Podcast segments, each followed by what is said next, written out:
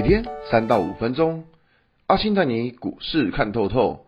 欢迎收听今天的晨间碎碎念。大家早安，我是阿信。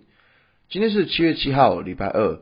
先来为大家整理一下昨天的美国股市。道琼指数上涨四百五十九点，涨幅一点七八个百分点。纳斯达克上涨两百二十六点，涨幅二点二一个百分点。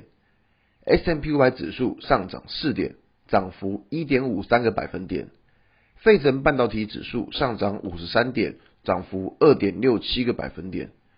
美国昨天四大指数全部都是上涨，上涨的原因在于公布的 ISM 非制造业指数，这明显优于市场的预期，这也反映着经济有逐渐回到疫情之前的水准。此外，包含连欧洲所公布的零售销售数据也是有明显的成长。那昨天台股大涨两百零七点，收盘来到一万两千一百一十一六点，并且站上了新冠肺炎的缺口压力了。之前阿信在选股的时候，都会观察个股是否有站上这个缺口，原因在于大盘没站上，但是个股领先大盘站上，就表示强于大盘。所以这个一直是我们的一个判断指标。那现在大盘已经回到缺口了，反而那些没有站稳缺口的股票都算是弱于大盘了。那我们回到今天的标题，有订阅的朋友应该都知道，这一波上涨的过程当中，散户其实是不断的放空。放空什么下场？看看这一波涨得又快又急就知道了。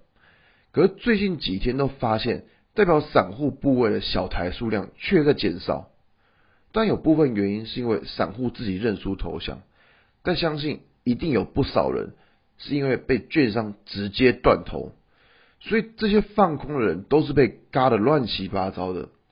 可是我们这边也可以看到，昨天指数刚刚回撤了新冠肺炎缺口，这边要一次站上缺口其实是机会不大，但也不是完全不可能。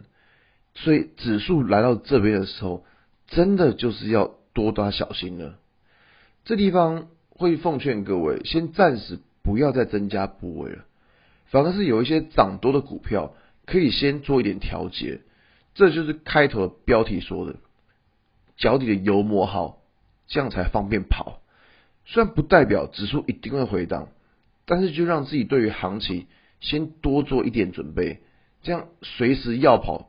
就可以跑，好啊。那今天的节目就到这边。如果你喜欢今天的内容，记得按下追踪关注我。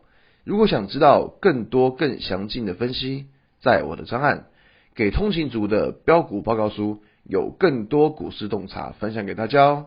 阿信晨间碎碎念，我们明天见，拜拜。